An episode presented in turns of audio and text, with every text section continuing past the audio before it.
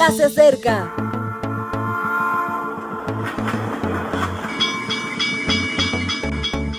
Partimos ya.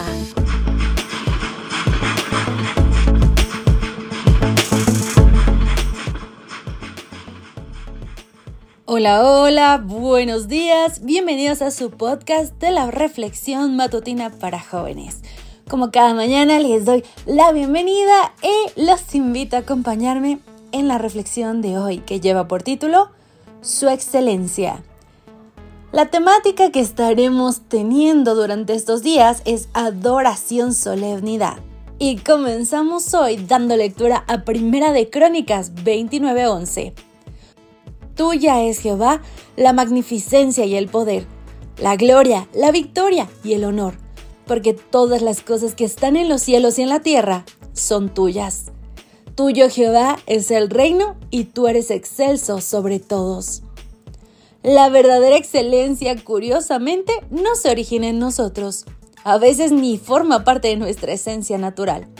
No somos más inteligentes que otros ni más bellos, al menos algunos, ni más ricos, ni más poderosos, ni más idóneos políticamente, ni más estables económicamente. No, no lo somos. ¿Dónde pues reside el secreto que origina tal virtud?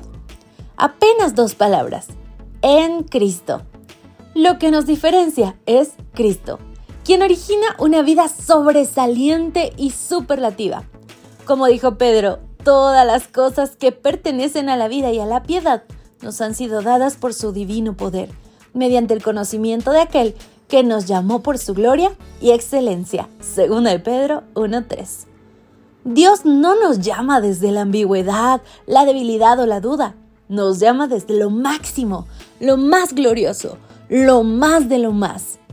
Es el Rey y desde su majestad se nos acerca, se nos dirige con respeto y sobre todo con cariño.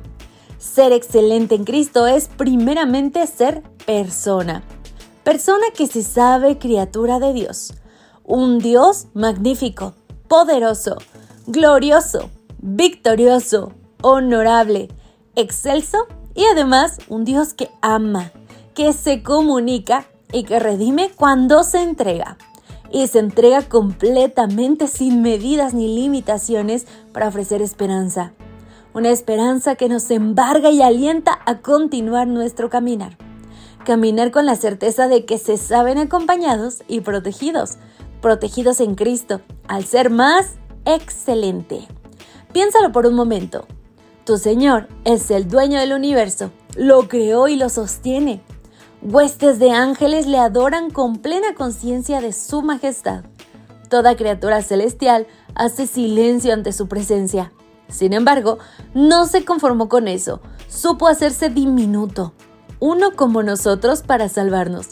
Eso sí que es grandeza. Me hace sentir orgulloso de mi Dios y sentir una profunda solemnidad hacia su persona. ¿Qué hemos hecho para que nos ame tanto? Nada. Él es así. No sé cómo me comportaré cuando se me acerque en la segunda venida, pero tengo la intención de que, tras mirar las cicatrices de sus manos, dejaré oír un sentido y profundo su excelencia. Muchas gracias. ¿Y tú has pensado lo que le dirás a Cristo? Bueno, tal vez es un pensamiento que dejaré para ti esta mañana. Nos encontramos en una próxima ocasión. Bendiciones. Gracias por acompañarnos. Te recordamos que nos encontramos en redes sociales. Estamos en Facebook, Twitter e Instagram como Ministerio Evangelike. También puedes visitar nuestro sitio web www.evangelike.com. Te esperamos mañana.